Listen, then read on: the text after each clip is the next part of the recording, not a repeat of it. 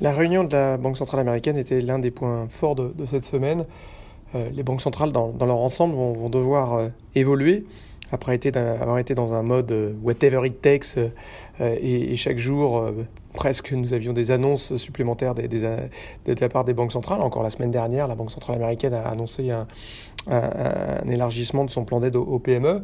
Et donc la difficulté pour les banques centrales, ça va être alors que les, économies euh, rouvrent et, la reprise euh, va être là pour la, la deuxième partie de l'année, la difficulté va donc être de de, ne pas paniquer les marchés, mais peut-être de faire un peu une pause dans les nouvelles annonces et plutôt de, euh, de, réguler les attentes des, marchés. Et donc c'est un peu ce qu'a fait euh, la Banque centrale américaine, et je crois que ça va être un petit peu euh, la règle du jeu désormais, de, passer d'un whatever it takes à plutôt à, de la forward guidance, hein, un peu sur, sur, le, sur, sur le, la base de ce que fait depuis un moment la, Banque centrale européenne. Et c'est exactement ce qu'a fait la, Banque centrale américaine hier, en laissant entendre qu'elle serait accommodante pour, pour longtemps et qu'il ne s'agissait pas de retirer le, le de sécurité avant, avant un moment, et donc elle maintiendrait ces taux inchangés euh, euh au-delà de 2022, et donc euh, permettant un aplatissement de la courbe, en disant que le, quantitative easing, hein, ces achats de titres, continuerait à, à, se maintenir au même rythme, voire plus.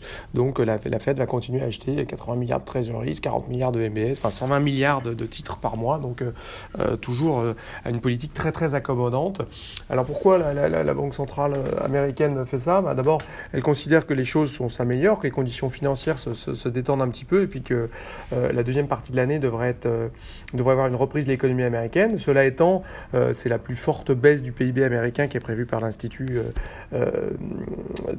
américain, avec une baisse du PIB de 6,5%, qui serait suivie d'un rebond de 5% en 2021. la, Fed se situe plutôt dans le camp, un peu comme la BCE, de ceux qui pensent que le choc lié au coronavirus sera plutôt déflationniste plutôt qu'inflationniste et dont euh, l'indication du corps PCI, qui est l'inflation visée par la, Fed, euh, sera toujours éloignée des 2% avant un moment, donc 1% cette année, euh, toujours 1,7% dans deux ans, en 2022, donc des taux qui devraient rester bas, elle l'a dit pour, pour, un moment, et à long terme, la, la Banque Centrale Américaine pense que la croissance potentielle s'est un peu abaissée à 1,8% et que donc les taux d'intérêt encore une fois, au-delà de cette crise du coronavirus, devrait être autour de 2,5%. Les taux d'équilibre seraient autour de, de, de 2,5%. L'emploi devrait rester euh, toujours euh, affecté hein, pour un moment, selon la, Fed. Et donc, le taux de chômage euh, est attendu à 6,5% en 2021, toujours 5,5% en 2022. et on pourrait peut-être repasser sous les 10% dès cette année pour la Fed. Hein, donc, les créations d'emplois vont, être là. Mais en tout cas, la, Fed s'inquiète un peu des effets à long terme sur l'emploi. Le deuxième motif d'inquiétude, c'est aussi l'idée d'une deuxième vague liée au coronavirus, avec peut-être certaines économies, certains États américains qui auraient ouvert un peu tôt.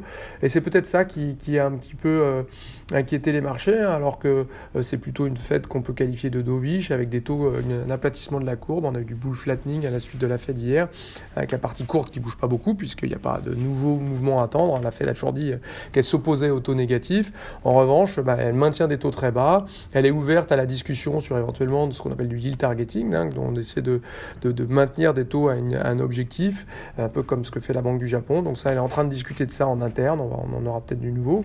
Euh, et donc la, courbe des taux a plutôt bien, reçu le message assez dovish. En revanche, les marchés actions été un petit peu plus inquiets, et peut-être pour ça, parce que cette seconde vague, c'est un peu ce qu'on a vu récemment euh, dans certains États, notamment le Texas, hein, avec 2500 cas, euh, nouveaux cas hier. C'est le plus fort, le fort nouvelle hausse de nouveaux cas au Texas depuis le début de la pandémie.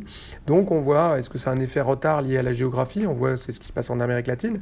Euh, ou est-ce que c'est le fait d'avoir un peu rouvert un peu tôt euh, les, euh, certains États aux États-Unis à suivre? Mais en tout cas, c'est une des inquiétudes de la, de la, du FOMC et de la Fed hier.